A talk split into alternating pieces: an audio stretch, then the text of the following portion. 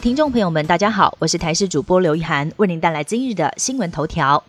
今年上半年，全球股市波动剧烈，但是劳动基金却表现不俗。上半年大赚了四千七百零九点八亿元新台币的盈利，年化收益率达到百分之八点五九。而其中，新制劳退基金的上半年收益为三千零六十七亿元，收益率为百分之八点三八。以目前有效账户数大约一千两百五十亿万劳工来计算，平均每位劳工预计可以获得大约二点四万元新台币的分红。今年第六号台风经过一夜，强度已经达到中台上限，而气象局也预估，今天下午五点半可能就会发布陆上台风警报，预估周四会是台风最接近台湾的时间点，到时候北台湾的雨势会更加明显，而中南部也会受到西南风的影响，也有强降雨的机会，尤其适逢年度大潮，沿海地区要严防海水倒灌。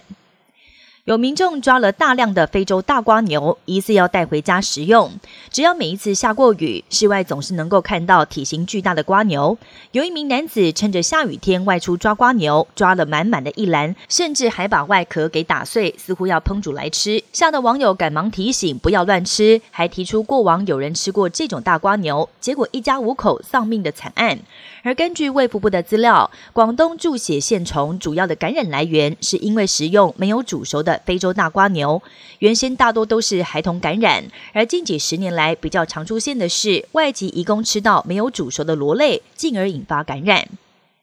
中国前外交部长王毅回国接任秦刚的职务，而美国先前对秦刚提出的访美邀约也正式移转给王毅。至于王毅是否接受以及可能的访问时间，还有待中方进一步确认。但美方预期北京会接受邀约，只是目前还没有安排时间。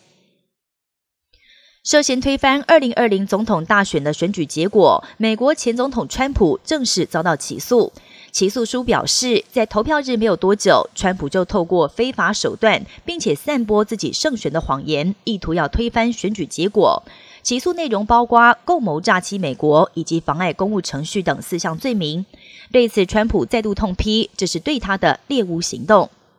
乌俄战争已经打了将近一年半，仍然看不到尽头，生命财产的损失还在不断的增加。荷兰就有一位极限运动好手，决定用五十天的时间，每天跑五十公里左右，从他的家乡阿姆斯特丹跑到乌克兰首都基辅，用实际的行动来帮乌克兰民众筹募善款买救护车。而到目前为止，他已经跑了十天，募到的善款已经快要可以买一辆救护车了。以上新闻由台视新闻编辑播报。感谢您的收听，更多新闻内容请锁定台视各界新闻以及台视新闻 YouTube 频道。